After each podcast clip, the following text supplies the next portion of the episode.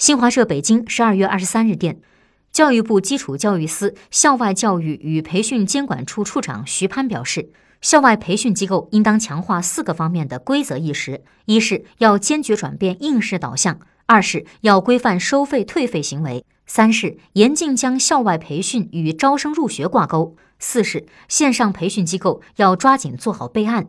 徐攀表示，校外培训机构要严于自律，营造良性、健康、可持续的发展环境。